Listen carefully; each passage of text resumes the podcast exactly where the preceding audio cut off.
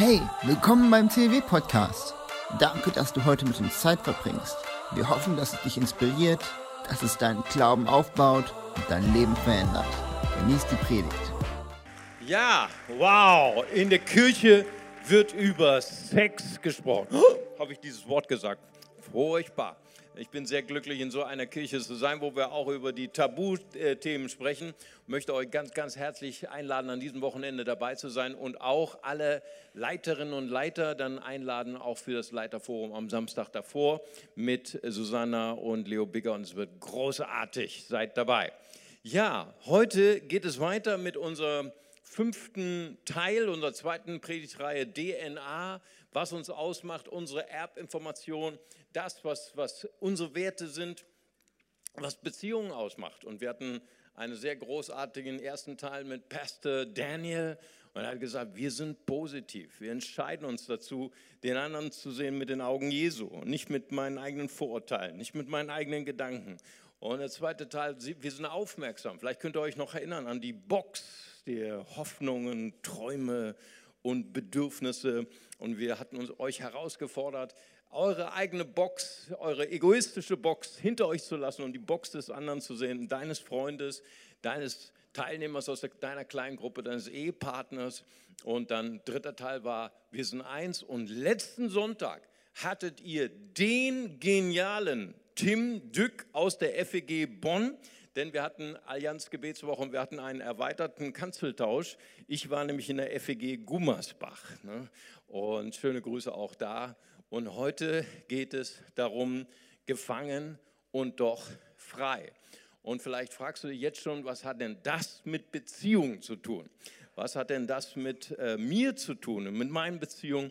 Und da will ich dann gleich mal drauf eingehen. Aber zuerst wollen wir diese Stelle lesen. Wir springen leider heute ein bisschen zurück in das erste Kapitel. Und wir lesen natürlich aus dem Philipperbrief.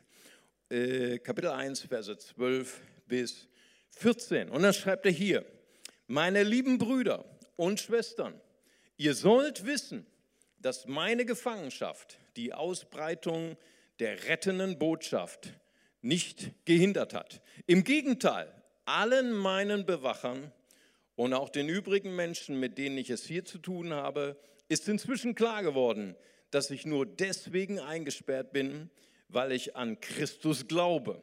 Außerdem haben durch meine Gefangenschaft die meisten Christen neuen Mut gewonnen und die Zuversicht, dass der Herr ihnen hilft. Furchtlos und ohne Scheu sagen sie jetzt Gottes Botschaft weiter. Wow.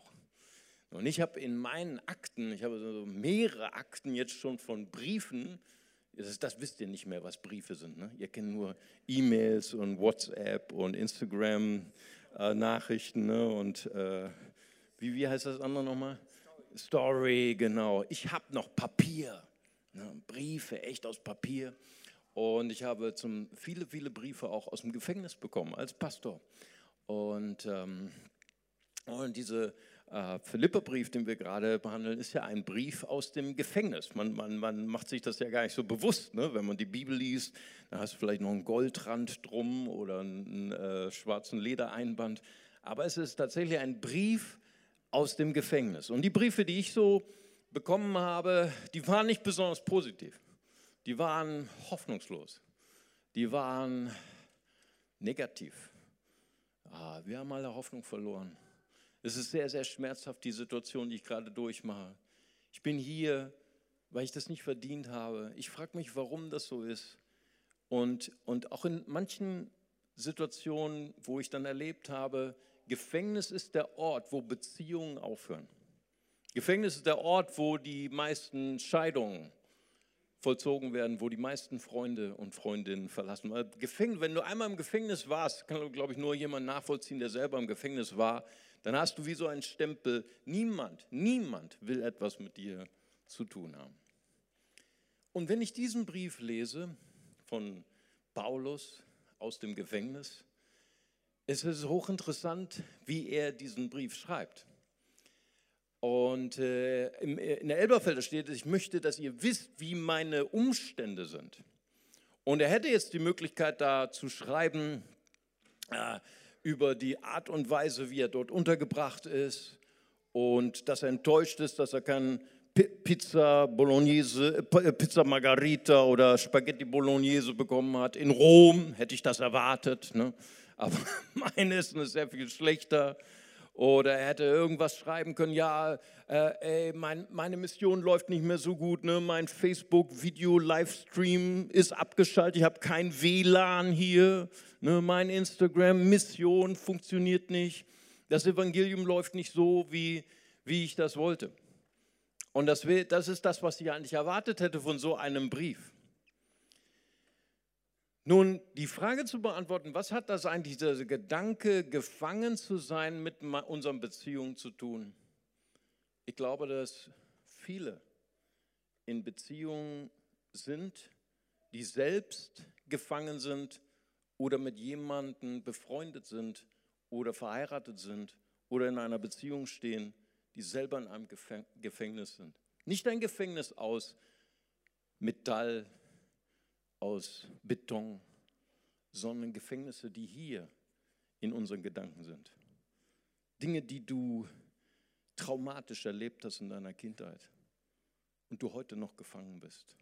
Worte, die deine Eltern über dich ausgesprochen haben, die du nicht vergessen kannst und du immer wiederholt hast, ich bin abgelehnt, ich bin abgelehnt und du überträgst das in deine Freundschaften, in deine Ehe, weil du erwartest automatisch, dass dein Partner dich auch ablehnt.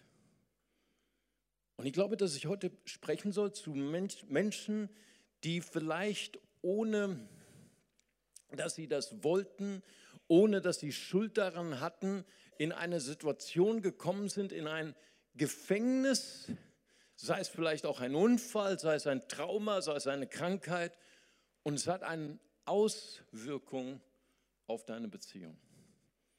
Und wenn du das heute bist, dann ist diese Predigt für dich. Und Paulus er hat nichts davon, zero, null. Hier ist ein Mann, der beschreibt, wie die Umstände seines Gefängnisses, wie seine Fesseln, ich habe hier mal eine, eine Kette mitgebracht, wie seine Ketten und Epheser, äh, äh, der Elberfelder sagt, dass seine Ketten in Christus sind und dazu gedient haben, dass äh, seine Bewacher wissen, dass er, aus welchem Grund er dort ist, nämlich wegen Christus. Wow. Perspektive. Haben wir heute Morgen auch was von gehört im Mitarbeiterkreis. Ich kann Perspektiven haben über meine Probleme, über mein Trauma, über mein Gefängnis, in dem ich stecke. Und ich kann sagen, ähm, ich bin gekettet an mein Schicksal, ich bin gekettet an die, die mich bewachen, oder meine Bewacher sind an mich gekettet und müssen das Evangelium hören. Wow, was für ein Perspektivwechsel. Hier steht, ich bin zu der Überzeugung gekommen, dass die Ketten, die ich in Christus habe, dazu geführt haben, dass die Christen in Philippi mit noch mehr Kühnheit, mit noch mehr Mut, weil sie etwas gesehen haben in mir, nun das Evangelium verkündigen.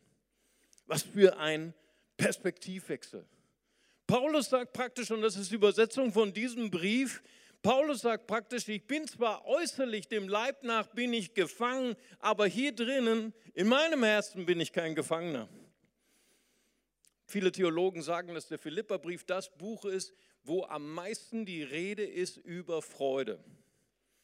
Es ist interessant, dass in einem Brief, der aus einem Gefängnis kommt, aus einem Ort, wo der wohl der unerfreulichste Ort ist der ganzen Welt und das noch in Rom, dass dort das Thema ist Freude. Hier ist ein Mann, der auf seiner Lebensreise schon fortgeschritten ist. Vielleicht sehr viel fortgeschrittener als wir alle zusammen. Und der etwas gelernt hat auf seiner Lebensreise, dass der Friede Gottes, dass Freude nicht abhängig ist von meinen Umständen, sondern dass Freude fließt aus dem Herzen Gottes. Freude fließt aus der Ewigkeit in mein Herz hinein. Freude bleibt bestehen in ein Hochs meines Lebens, meinen Tiefs und fließt bis in die Ewigkeit, bis ich bei Christus bin. Wir sind ewigkeitsorientiert. Und wenn ich das mal hier so nochmal darstelle, wir hatten das, glaube ich, vor zwei Wochen auch gehabt. Hier ist Paulus und er sagt Folgendes in dem Vers 16. Er sagt hier, ähm, meine Ketten haben dazu geführt, dass die Gemeinde, eigentlich wollte ich so mit dem Kreuz nach, jeder kann es vielleicht erkennen, und das ist Christus, und er sagt, ich bin Jesus fokussiert, das ist unser Thema nächste Woche, und weil ich weiß, dass ich bei Christus bin, hat die Gemeinde das auch als Vorbild und heute haben meine Fesseln, mein Leid, eigentlich das, was, was so negativ ist in meinem Leben, dazu geführt, dass etwas Positives daraus gekommen ist. Niemand kann das Evangelium aufhalten. Niemand kann die Kraft des Evangeliums, diese revolutionäre Kraft, die die, ganz, die ganze Welt, die ganze damalige heidnische Welt durchdrungen hat, niemand kann das Evangelium aufhalten. Und je mehr der Teufel, je mehr der Feind das Evangelium angreift oder versucht ins Gefängnis zu setzen oder versucht zu lähmen, Paulus ist zu der Überzeugung gekommen, wenn ich in Christus bin, wenn ich mich Jesus fokussiert lebe, dann ist dieses Evangelium, diese frohe Botschaft nicht mehr aufzuhalten. Halleluja. Amen. Paulus sagt praktisch hier, ich habe zwei Alternativen. Ich könnte euch erzählen über mein Ergehen, über meine Gefühle und ich bin überzeugt, dass Paulus auch seine Warums gehabt hat. Warum ist mir das passiert? Gott, ich bin doch unterwegs für dich.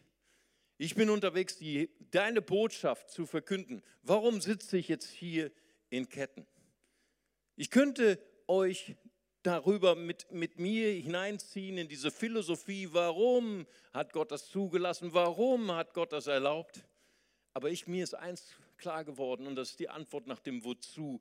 Dieses alles dient dazu, dass meine Bewacher, dass die Gemeinde in Philippi äh, das Evangelium nicht nur bekommen, sondern noch kühner sind, das Evangelium zu verkündigen. In der Elberfelder Übersetzung steht hier, meine Fesseln sind in Christus. Das heißt übersetzt, nicht Cäsar hat mich hierher gesetzt. Nicht das römische Imperium hat mich hierher gesetzt in dieses Gefängnis. Christus hat mich hierher gesetzt und Gott hat einen Plan mit dem Leid, das ich gerade durchlebe. In Römer 8, Vers 28 heißt, da sagt Paulus auch, dass denen, die Gott lieben, alle Dinge zum Guten mitwirken, denen, die nach seinem Vorsatz berufen sind. Wusstest du, dass über dich ein Buch besteht im Himmel? Alle die Tage, die kommen, die sind schon dort drin geschrieben. Und solche sagen, es wird immer besser mit uns. Amen. Die besten Tage kommen noch. Und Paulus war davon überzeugt. Also er ist so voller Hoffnung. Er ist so voller positiver Erwartung, obwohl er am negativsten Ort der Welt ist das, der ganze, das ganze erste Kapitel strahlt von dieser frohen Erwartung. Er ist so überdreht, dass er sogar Worte erfindet. Ich möchte euch das mal kurz vorlesen, und zwar Kapitel 1, Vers 19. Ich lese aus meiner geliebten Elberfelder. Sorry, ich habe immer noch nicht mich überwunden. Äh, Hoffnung für alle, das ist immer nur auf der Leinwand, aber nicht in meiner Bibel. Amen. Ich bin hoffnungslos verliebt in Elberfelder. Und da heißt es hier, denn ich weiß, dass dies, nämlich der Ort, wo ich jetzt im Gefängnis bin, mir zum Heil ausschlagen wird durch euer Gebet und durch den Beistand des Geistes Jesu Christi. Nach meiner sehnlichen Erwartung und Hoffnung, dass ich in nichts zustanden werde sondern in aller Freimütigkeit, wie alle Zeit, so auch jetzt Christus an meinem Leib groß gemacht werden wird, sei es durch Leben oder durch Tod. Denn das Leben ist für mich Christus und das Sterben Gewinn. Wow. Was für eine Geborgenheit. Was für ein Frieden. Wir sind in Gottes Hand. Amen. Wenn wir in Gottes Hand sind, ganz egal, was das Leben bringt, es wird nur gut ausgehen. Ob ich lebe, bin ich mit Christus, ob ich sterbe, ist mir sogar Gewinn. Wow. Und er drückt diese freudige Erwartung. Das ist im Deutschen sechs Worte. Meine sehnliche Erwartung und Hoffnung. Also nach meiner sehnlichen Erwartung und Hoffnung. So, sechs Worte. Und das drückt er mit einem Wort aus. Das heißt Apokaradokia. Lasst uns zusammen sagen. Apokaradokia. Ja, das war noch nichts. Gut. Ich mache euch, ich gebe euch eine Hilfe. Das ist ein ganz, ganz wichtiges griechisches Wort. Das musst du unbedingt lernen. Apokaradokia. Und das heißt so viel, das sind ein Wort in drei Worten zusammen. Apo heißt so viel wie sich wegwenden von. Sich wegwenden von destruktiven, negativen Umständen. Kara heißt Haupt, Kopf und Dokian heißt ausstrecken. Praktisch jemand, der seinen Kopf wegwendet von den negativen Einflüssen des Lebens und ausstreckt nach vorne. Wow. Es ist das, dieses Gefühl, was er ausdrücken will. Er ist am negativsten Ort der Erde, aber er ist erfüllt mit einer sehnlichen Erwartung, mit einem positiven Gefühl der Zukunft, dass er sagt, ich bin in Christus und ich habe mein Haupt weggewandt von den negativen Einflüssen des Lebens. Und ich glaube, dass wir diese Botschaft hören müssen heute, heute Morgen. Dass wir Paulus uns zum Vorbild nehmen und sagen, ich möchte die Situation, in der ich gerade stehe, vielleicht auch ungewollt stehe, auf einmal in einem anderen Licht sehen. Wie wäre es, könnte es vielleicht sein, dass die Situation, in, der du hinein, in die du hineingeraten bist, ungefragt, ungewollt, vielleicht nicht, noch nicht mal durch deine Schuld, dass Gott mehr daran interessiert ist, dich zu verändern in dieser Situation, als dass Gott deine Situation verändern möchte? Ich sage es nochmal, weil es so schockierend ist und ich sehe eure Augen. Könnte es sein, dass die Situation, durch die du ohne Schuld hineingeraten bist, das Leid, das du gerade durchmachst, ohne dass du daran Schuld hast und nicht, dass du es gesucht hättest, dass Gott mehr daran interessiert ist, deinen Charakter zu verändern in dieser Situation, als dass Gott deine Situation verändert? Was ich habe vor zwei Wochen hier erzählt, ähm, dass wir ähm, durch äh, bestimmte Umstände haben wir einen Flüchtling geholt 2014 aus Beirut und auf einmal hatten wir eine, eine äh, Rechnung bekommen von über 25.000 Euro vom Jobcenter. Also fünf Jahre haben wir dafür gebetet. Und jetzt hat der ähm, Bundesarbeitsminister Hubertus Heil, ist ein schöner Name, ne? Hubertus Heil. Ich liebe diesen Namen. Er hat sich für uns als Bürger eingesetzt und dann kam jetzt letztens ein Brief, Herr Warnschaffe, Sie sind frei von Ihrer Schuld. Amen. Weißt du, ich habe schon viel Geld verliehen, also ich meine deutsch verliehen, aber die, die es von mir geliehen haben, haben es christlich geliehen. Du weißt den Unterschied, nicht wahr? Wenn du deutsch leihst, hoffst du, dass du das Geld zurückbekommst. Die, die von dir leihen, leihen christlich, ne? weil in der Bibel steht, was du leihen sollst, sollst du nicht mehr zurückerwarten. Und das haben sie dann in Anspruch genommen. Und dann habe ich oft äh, Geld verliehen und weißt du, es ist leichter, 20 Euro zu vergeben, die du nicht zurückbekommst, als 25.000 Euro. Und weißt du, was Gott mir beigebracht hat in dieser Situation, in meiner Situation, die ich nicht verändern konnte für fünf Jahre lang? Gott hat mir gezeigt, du bist zwar im Gefängnis, aber du bist doch kein Gefangener deiner Zweifel, deiner Fragen. Und natürlich habe ich mir Fragen gestellt. Warum hat der, Bundes, der, der Innenminister von Nordrhein-Westfalen das erst so gesagt und dann das Bundesgericht das dann so? Und warum hat der Flüchtling mir nicht ein bisschen mehr geholfen? Und warum ist dies und warum ist das? Und warum hat Gott das zugelassen? Und all diese Fragen. Aber irgendwann kam ich zu der Überzeugung, Ich bin kein Gefangener mehr, wenn ich loslasse. Amen. Wenn ich vergebe. Und ich habe erfahren, Gott schenkt uns die Kraft zu vergeben, selbst wenn wir nicht vergeben können. Könnte nicht sein, dass das Leid, in dem du gerade drin bist, dass Gott mehr daran interessiert ist, dich zu verändern auf deiner Lebensreise, als dass er deine Situation verändert. Und vielleicht gehst du gerade durch eine schwierige Situation. Vielleicht hast du gerade deinen Job verloren. Vielleicht hast du gerade die Kontrolle verloren über bestimmte Dinge, wo du unheimlich gern die Kontrolle drüber hast. Vielleicht gehst du gerade durch eine Situation der Einsamkeit, durch eine Situation der Trennung und ich möchte dich ermutigen, vielleicht bist du in dieser Situation, aber du bist kein Gefangener mehr. Du bist in dieser Situation, aber du bist nicht dadurch bestimmt, denn du hast etwas gemacht. Apokara Dukian. Amen.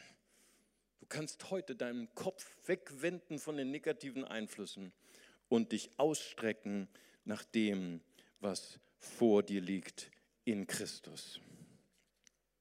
Paulus sagt, ich bin kein Gefangener mehr, ich bin kein Gefangener mehr von meinen Umständen, ich bin nicht mehr der Gefangene von der Frage, warum erlebe ich das alles, ich bin auch noch nicht mal ein Gefangener von der Meinung der Menschen. Wow, das muss unsere Facebook und Instagram und Snapchat-Generation hören. Amen. Ich bin nicht abhängig von dem, was andere Menschen über mich sagen. Paulus hatte es nicht leicht gehabt. Er hat total seine Kontrolle verloren, er hatte seine Leitung verloren und er sagt in Philippa 1, Vers 18, sagt er, da sind Leute in der Gemeinde in Philippi, die äh, diese Situation des Kontrollverlusts benutzt haben, um in ihren eigenen Motivationen, ihrer eigenen schlechten Motivation das Evangelium zu verkündigen, um ihm noch Schmerzen zuzufügen. Und weißt du, was er dann sagt? Da sagt er hier in Vers 18, was macht es denn schon? Was soll es? Wäre das nicht ein toller Vers zum Auswendiglernen? Was soll es? Was macht's schon? Es wäre das nicht ein, die beste Einschlafpille für viele von uns, die wir heute hier sind und die wir nicht einschlafen können, weil wir dauernd darüber nachdenken, das, was der da über mich gesagt hat, was die da gesagt hat, der anderen über mich und ich ärgere mich und was macht es schon? Was macht es schon? Weil mein Leben ist geborgen in Christus. Amen. Dein Leben ist in Gottes Hand. Amen. Und vielleicht bist du gerade in einer Situation, die für dich schmerzhaft ist. Vielleicht sind es Leute, die schlecht über dich geredet haben. Vielleicht bist du verletzt. Aber soll ich dir heute Morgen etwas sagen? Du bist kein Gefangener mehr. Amen. Du hast Apo Kara Dukian gemacht. Amen. Du hast dein Haupt davon weggewandt, von all diesen negativen Umständen und hast dein Haupt ausgestreckt nach vorne. Weil Christus ist der Herr seiner Gemeinde. Jesus hat gesagt, ich will meine Gemeinde bauen. Das hat Paulus so in sich hinein assimiliert. Das Evangelium ist nicht aufzuhalten, auch wenn ich jetzt gerade in einer schwierigen Situation bin.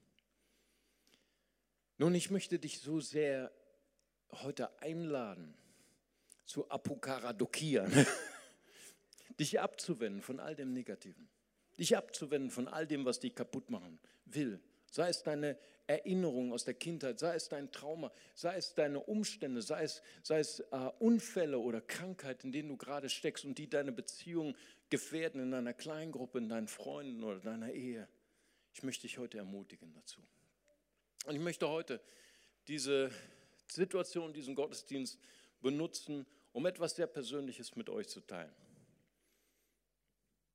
Wir haben schon lange auf diesen Zeitpunkt gewartet. Und äh, ich habe es schon geteilt, natürlich mit meiner Frau, natürlich mit meinen Kindern, mit der Gemeindeleitung, mit den Ältesten, mit meinen Mentoren, mit meinen engsten Mitarbeitern. Und heute seid ihr dran.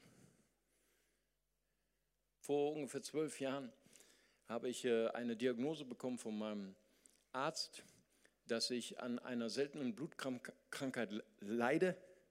Das heißt auf Deutsch gesprochen, mein Knochenmark mein Blut nicht mehr produziert. Und Gott ist ja so großartig in seiner Schöpfung, hat er in deinem Körper so einen Plan B, Plan C, Plan D. Und das heißt, mein Blut wird in meiner Milz produziert. Und ich hatte dadurch überhaupt keinen Nachteil. Mir geht es super. Ich könnte Bäume ausreißen, ich hatte keine Nebenwirkungen, keine Schwäche, keine Medikamente muss ich einnehmen, zwölf Jahre. Ich habe natürlich auch geglaubt, so wie wir das alle tun. Wir glauben, Jesus ist unser Heiler. Amen. Wir sind geheilt in seinen Wunden. 1. Petrus 1, 24. Glaubt das jemand? Amen. Preis dem Herrn. Das habe ich sogar meinen Ärzten gesagt, meinem Professor. Ich sage, wussten Sie, dass Sie einen Vorgesetzten haben? Uh, wie ist sein Name? Professor Dr. Jesus. Amen. Er sagte, ja, das stimmt. Und zwölf Jahre habe ich das bekannt. Und jetzt am 21. Dezember habe ich einen Anruf bekommen von der Uniklinik Bonn. Und da haben sie zu mir gesagt, der Warnschaffe, der Tag X ist gekommen, von dem wir Ihnen schon vor zwölf Jahren gesagt haben. Gesagt, Herr Warnschaffer, irgendwann kommt der Tag X in Ihrem Leben, da werden Ihre Blutwerte sich so verändern, so verschlechtern, dass Sie dann kurz vor einem Leukämie, also Blutkrebs stehen und dann, dann gibt es zwei Wege für Sie. Und dieser Zeitpunkt war jetzt gekommen. Am 21. Dezember war der Tag X. Und es war drei Tage vor Heiligabend. Die Predigt wisst ihr noch von Heiligabend, ne? Planänderung. Ich hatte die, diese, äh, diese Heilung, die ich dafür brauche, das haben meine Ärzte mir gesagt, das ist eine Knochenmarkstransplantation, eine Stammzelltransplantation. Das hatte ich geplant für den Tag meiner Rente. Ne? Habe ich so geplant. Aber am 21.12. wurden meine Pläne geändert. Haben die, der Arzt zu mir gesagt, Sie haben zwei Wege vor sich. Entweder Sie leben weiter wie bisher, dann haben sie drei Jahre zu leben, oder sie unterziehen sich dieses Jahr einer Stammzelltransplantation, die relativ risikoreich ist. Man kann davon sterben, man kann davon behindert werden, man kann aber auch geheilt werden. Und das war ein schwieriges Weihnachten. Kann dir vorstellen? Ich hatte schon mal ein schwieriges Weihnachten 2014, da bin ich überfallen worden in unserem Haus und da musste ich im Schädel durchbohrt werden. Da hatte ich aber keine Ängste. Da habe ich einen Tag nach meiner OP mit so einem Ballon im Kopf mich ins Wartezimmer gesetzt und habe gesagt, hey, holt mich ab. Aber am 21.12. letzten Jahres, da hatte ich wirklich Ängste zum Anfassen. Ich wusste zum ersten Mal als alter Straßenprediger, was Angst ist. Und ich kann mich identifizieren mit jedem, der Angst hat. Und meine ganzen Gedanken waren davon aufgefressen, was passiert, wenn ich sterbe, was passiert, wenn ich schwer behindert bin und so weiter. Und dann kam Jesus.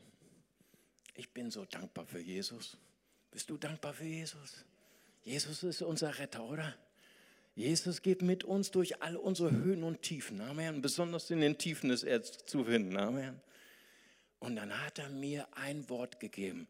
Rate mal aus welchem Buch der Bibel. Philippa-Brief, tatsächlich. Tatsächlich. Und das steht, steht hier in, auch in Kapitel 1, Vers 23. Da sagt Paulus, ich werde aber von beiden bedrängt, ich habe Lust abzuscheiden und bei Christus zu sein, denn es wäre weit besser. Das Bleiben im Fleisch aber ist nötiger um euretwillen. Und im Vertrauen hierauf weiß ich, dass ich bleiben und bei euch allen bleiben werde zu eurer Förderung und Freude im Glauben. Wow. Gott hat mir so eine starke Zuversicht gegeben. Und all diese Gedanken, Gott, warum hast du das zugelassen? Gott, ich habe so lange gebetet. Und dann kam der Friede. Kennst du diesen Frieden Gottes? Den kann man nicht machen.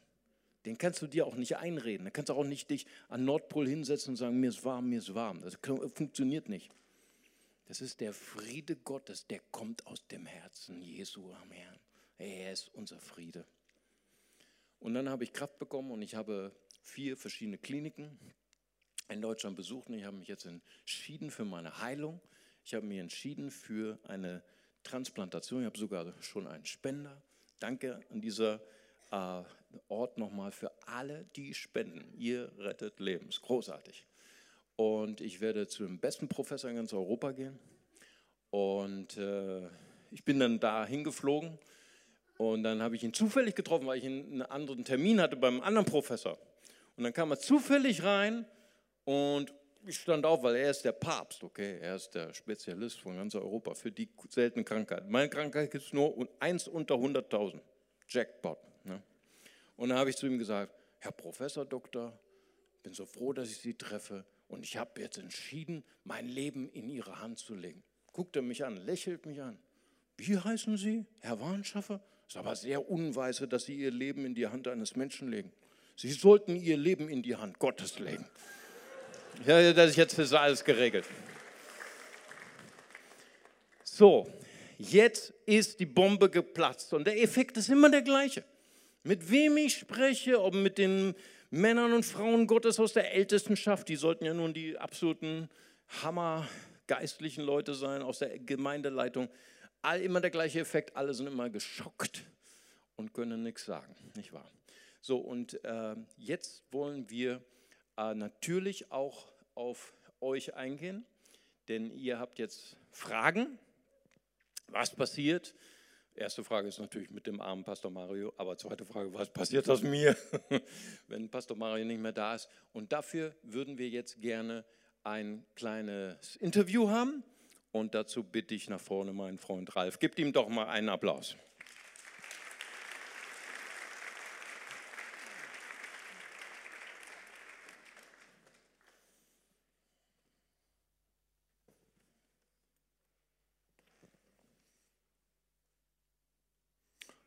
Mario, das ging jetzt ein bisschen schnell. Kannst du uns das nochmal erklären? Worum genau geht es bei deiner Krankheit und bei deiner Therapie?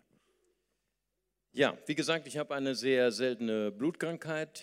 Gott sei Dank äh, gehe ich zum Arzt und lasse mich regelmäßig untersuchen. Der hat das äh, gefunden oder einen An An äh, Verdacht geäußert. Bin seitdem in die Uniklinik Bonn und da habe ich die Diagnose bekommen. Und seit zwölf Jahren weiß ich, dass äh, die einzige Heilung, die es im Moment laut äh, der Wissenschaft, die es heute gibt, eine Stammzelltransplantation ist. Das heißt, ich kriege ein neues Leben geschenkt, ein neues Knochenmark, wo dann das Blut gebildet wird. Und dieser Moment am 21. Dezember, das ist vermutlich die schlimmste Nachricht deines Lebens gewesen, so würde ich das jetzt erstmal einschätzen. Du hast eben, bist eben kurz auf deine Ängste eingegangen. Wie, wie ganz konkret bist du damit umgegangen, auch mit deiner Familie? Wie hast du das verarbeitet? Ja, dass, äh, dass dieser Tag X kommen würde, habe ich schon erwähnt. Das äh, wusste ich schon seit zwölf Jahren. Es war natürlich ein, dieses Gefühl der äh, Planänderung, ne, dass es also jetzt nicht zum Zeit meiner Rente entstanden ist, sondern jetzt. Das war schon äh, erstmal schockierend. Und dann diese ganzen Gedanken, du kreist dann auf, was wäre, wenn ich sterbe, was wäre, wenn ich schwer behindert bin. Es hat mich aufgefressen, es hat meine Zeit aufgefressen.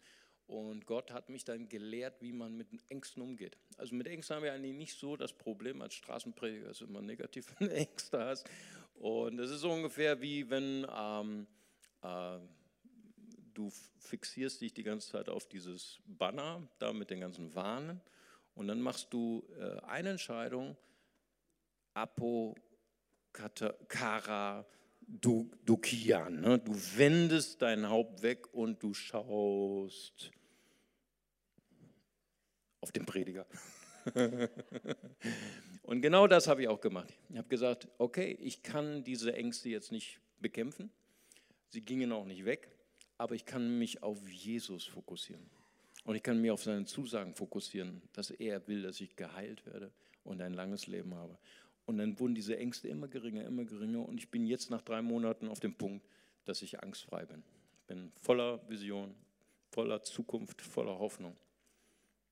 Wow, du wirkst wirklich Durch Gott richtig Gnade. entspannt in der Situation. Mal ganz konkret, was bedeutet das? Wann geht das los? Wie lange dauert es? Wann bist du wieder hier?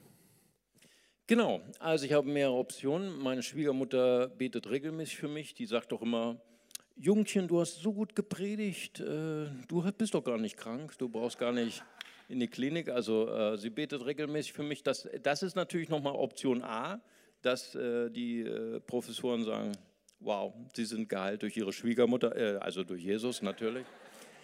Dafür bin ich total offen. Und sollte das aber nicht geschehen, bin ich am 8. Juli in dieser Klinik und bin dann, äh, gehe erstmal nicht Chemo, gehe erstmal in die äh, äh, Stammzelltransplantation, bin ungefähr drei Monate weg von Bonn.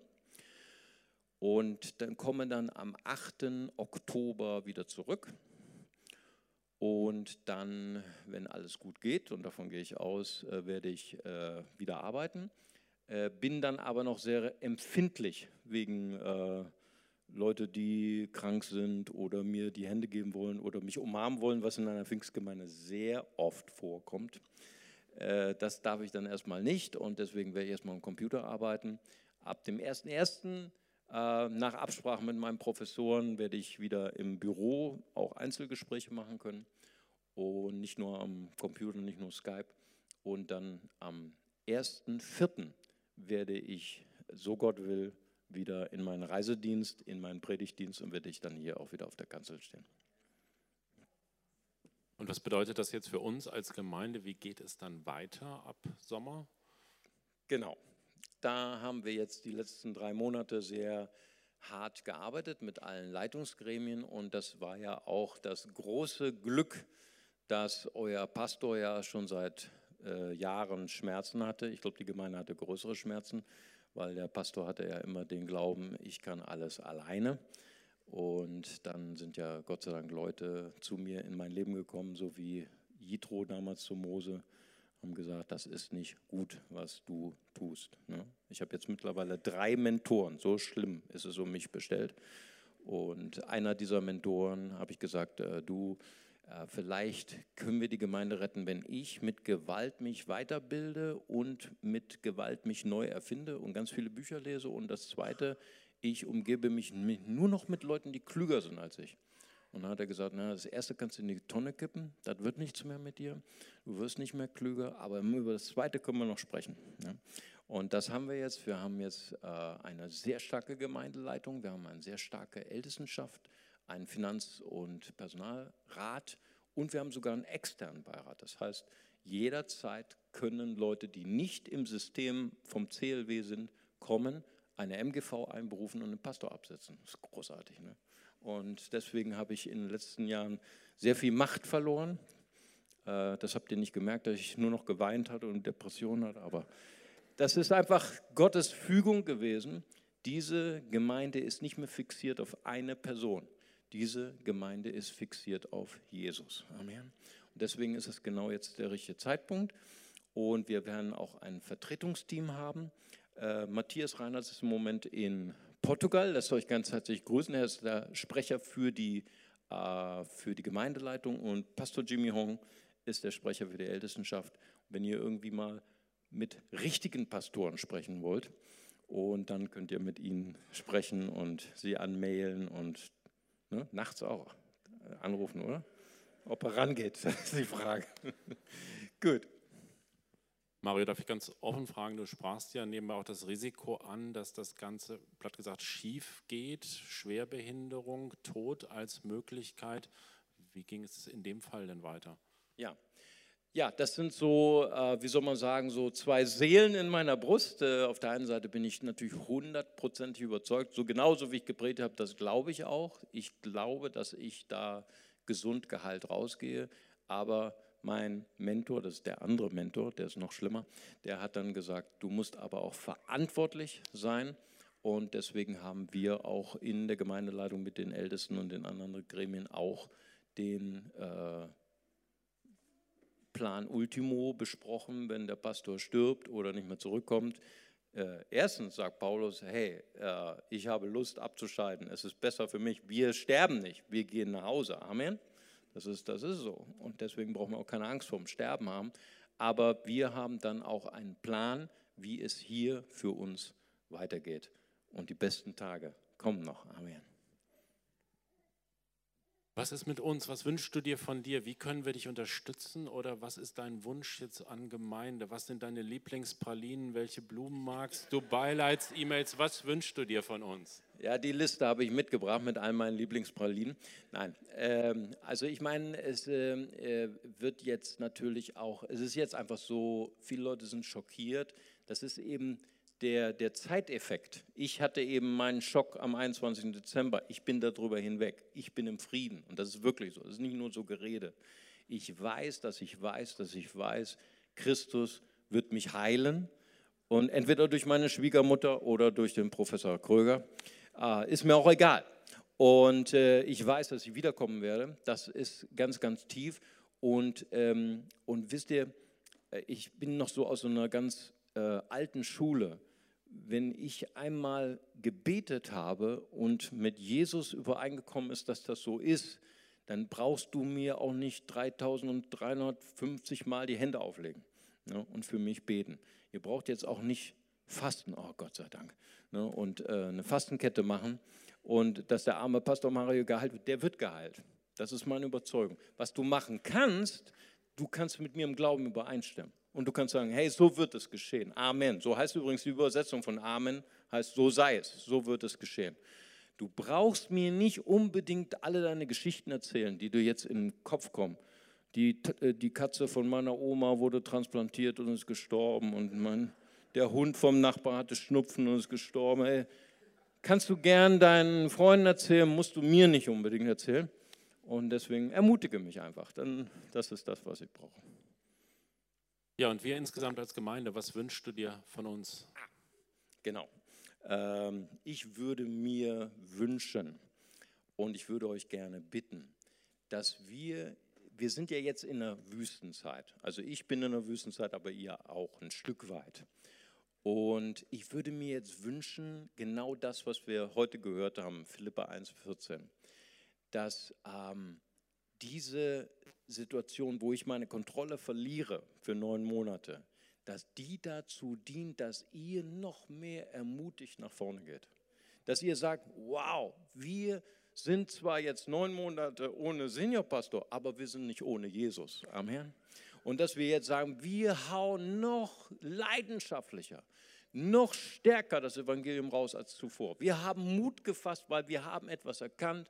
Der Gott, Jesus ist mit Pastor Mario, Jesus ist aber auch mit mir. Amen. Und wie wäre es, und das habe ich letztens noch mal gelesen von Pastor Rick Warren in Kalifornien. Er hatte auch mal eine Krise ähm, und war drei Monate weg von der Gemeinde. Und er sagt rückblickend, die Gemeinde ist nie so stark gewachsen, wie er weg, wo, wo er weg war. Und wie wäre es, Pastor Mario ist weg und die Erweckung kommt? Wäre das nicht großartig? Wie wäre es, Pastor Mario kommt wieder und die Gemeinde ist drei, viermal so groß, weil wir gemeinsam etwas verstanden haben. Wir sind nicht abhängig von einem Menschen. Unsere Gemeinde ist abhängig von Jesus. Aber er braucht sein Bodenpersonal. Er braucht dich. Und vielleicht ist das die Situation, wo wir nochmal den letzten Push kriegen und sagen, hey, heute möchte ich gern Teil einer Kleingruppe sein. Ich möchte gerne einen Mentor haben, der mich reflektiert, der mich ermutigt in meinen Gaben, in meinen Berufung zu leben. Und ich möchte gerne das Leitungspotenzial, was ich habe, einbringen in diese Gemeinde. Ich möchte gerne mitarbeiten, damit diese Gemeinde vorwärts geht und dass das Evangelium, das nicht zu stoppen ist, rausgeht in ganz Bonn bis an die Ende der Welt. Das ist das, was ich mir von euch wünsche. Super, danke dir. Starker Ausblick. Alle anderen Fragen, die wir haben, 14.30 Uhr, dürfen wir sie stellen. Genau, wir werden jetzt noch eine um ähm, 14.30 Uhr eine Gemeindefragestunde haben, wo ihr alle eure Fragen loswerden könnt und wo ich da sein werde und die Gremien. Danke dir. Dann werden wir jetzt noch mal gemeinsam aufstehen. Die Ältesten kommen nach vorne und Pastor Jimmy und Ralf werden für mich beten, was ein ganz großes Vorrecht ist.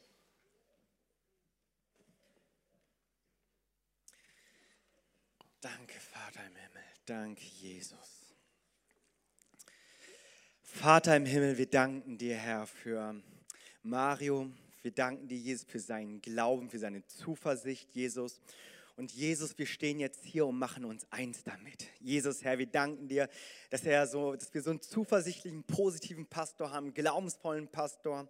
Und so wollen wir als Gemeinde uns eins machen, Jesus, Herr. Wir machen uns eins damit, Jesus, dass du dein Leben dass du in ihn hineingelegt hast, Jesus Herr, dass du es expandierst, Jesus Herr, dass dieses Leben in ihm noch weiter aufgeht, Jesus Herr, dass er noch mehr Freude daran findet. Wir segnen ihn, Herr. Wir machen uns eins mit dieser Heilung. Danke, Jesus, durch deine Streben sind wir geheilt, Jesus, Herr. Danke, Jesus, Herr, dass du alle Schuld, alle Krankheit mit ans Kreuz genommen hast, gestorben bist und auferstanden bist und seine ewige Hoffnung gegeben hast. Danke, Jesus. Und Vater, ich bete für uns jetzt als Gemeinde, Herr. Ich möchte dir danken, Jesus, dass du der Fels bist Jesus Herr, und dass du deine Gemeinde baust und dass die Pforten der Hölle sie nicht überwinden werden, Jesus. Danke, Jesus, dass wir zusammenstehen dürfen, Jesus, dass wir unsere Berufung, unsere Vision, unseren Traum für unser Leben, für diese Kirche, sehen, Jesus Herr, und diesen nächsten Schritt gehen. Vater, wir danken dir für diese Zeit, wie diese. Wir wollen, wir wollen sie nehmen als eine Chance, Jesus Herr. Wir wollen sie nehmen, Jesus, als, als ein Glaube, Jesus Herr, wo du einen Weg für uns bestimmt hast, den wir zu 100 Prozent gehen möchten. Danke, Jesus Herr, dass du jetzt, ja, dass du jetzt auch ähm, Pastor Mario segnest, ihn und seine Familie. Jesus, seine Ehe, Jesus, Herr, wir stellen sie unter deinem Schutz, unter deinem Segen in den Namen Jesus. Halleluja. Danke, Jesus. Ja, danke, Vater Gott, dass du der bist, der in den schwärzesten Momenten unseres Lebens, in den härtesten Wüstenzeiten an unserer Seite stehst. Wir wollen dir einfach unser Vertrauen aussprechen, dass du nicht überrascht noch überfordert bist mit der ganzen Situation, sondern mittendrin bist. Und wir danken dir auch, dass es sowohl für Mario persönlich wie auch für uns als ganze Gemeinde einfach so eine Wüstenzeit, eine Zeit des Wachstums ist, der Neuausrichtung, der Begegnung. Und wir beten einfach, dass du uns deine Perspektive gibst, dass du uns Angst wegnimmst, dass du den Blick auf dich richtest, auf dein Wozu, auf dein Wollen, auf dein Können und dass wir einfach deinen Blick auf das Ganze bekommen und dass wir den Blick darauf bekommen, was du an unserem Charakter verändern möchtest, was du uns an uns als Gemeinde verändern möchtest, was du uns Neues mitgeben möchtest. Und ich bete einfach, dass wir in einigen Jahren zurückschauen werden und sagen werden, diese Situation, das war Quelle von Segen, das war der Anfang von Segen. Und ich danke dir, dass du diese Perspektive hier reinbringst und dass du uns als ganze Gemeinde da rein bewegst. Amen. Amen. Amen. Wir bleiben gemeinsam stehen und wir wollen den Gottesdienst abschließen. Und gibt doch nochmal einen Applaus an unsere Ältesten. Es ist Hammer. Wir sind nicht ohne Leitung. Amen. Ich würde gerne, dass wir nochmal kurz unsere Augen schließen. Und weißt du, es ist so großartig immer, wenn es um Leben und Tod geht. Ich weiß, wir in Deutschland, wir erinnern uns nicht so gerne an den Tod. Wir haben den Tod so weggeschlossen in unseren Kliniken, in unsere Hospizen, in unsere Krankenhäuser. Aber heute ging es so ein bisschen um Tod. Und ich möchte gerne die Frage stellen heute Morgen. Jeder Tag, jede Stunde kann die Zeit sein, wo wir abgerufen werden. Und ich würde dich gerne heute einladen. Und ich möchte dich gerne herausfordern, darüber nachzudenken, hast du die wichtigste Frage in deinem Leben schon geklärt? Sind alle meine Sünden vergeben? Wohin gehe ich, wenn ich heute sterbe? Und ich möchte gerne nochmal das Evangelium heute in den Mittelpunkt stellen, am Ende dieses Gottesdienstes, dass Gott dich so sehr liebt, dass er dein Freund sein will. Er will die ganze Ewigkeit mit dir verbringen. Dafür hat er Jesus gegeben. Jesus Christus, von dem es heißt, dass er sein Leben gegeben hat am Kreuz von Golgatha. Wer an ihn glaubt, geht nicht verloren, sondern hat ewiges Leben. Und ich würde gerne, während wir unsere Augen geschlossen haben, möchte ich gerne fragen, ist hier vielleicht jemand, der sagt, ich möchte auch diese Gewissheit haben. Ich möchte auch gern diesen Frieden haben. Ich möchte gern diesen Freund haben, der Jesus heißt. Und ich möchte gern diesem Mann folgen, Jesus Christus, der lebt, der der König der Könige ist, der Herr der Herren.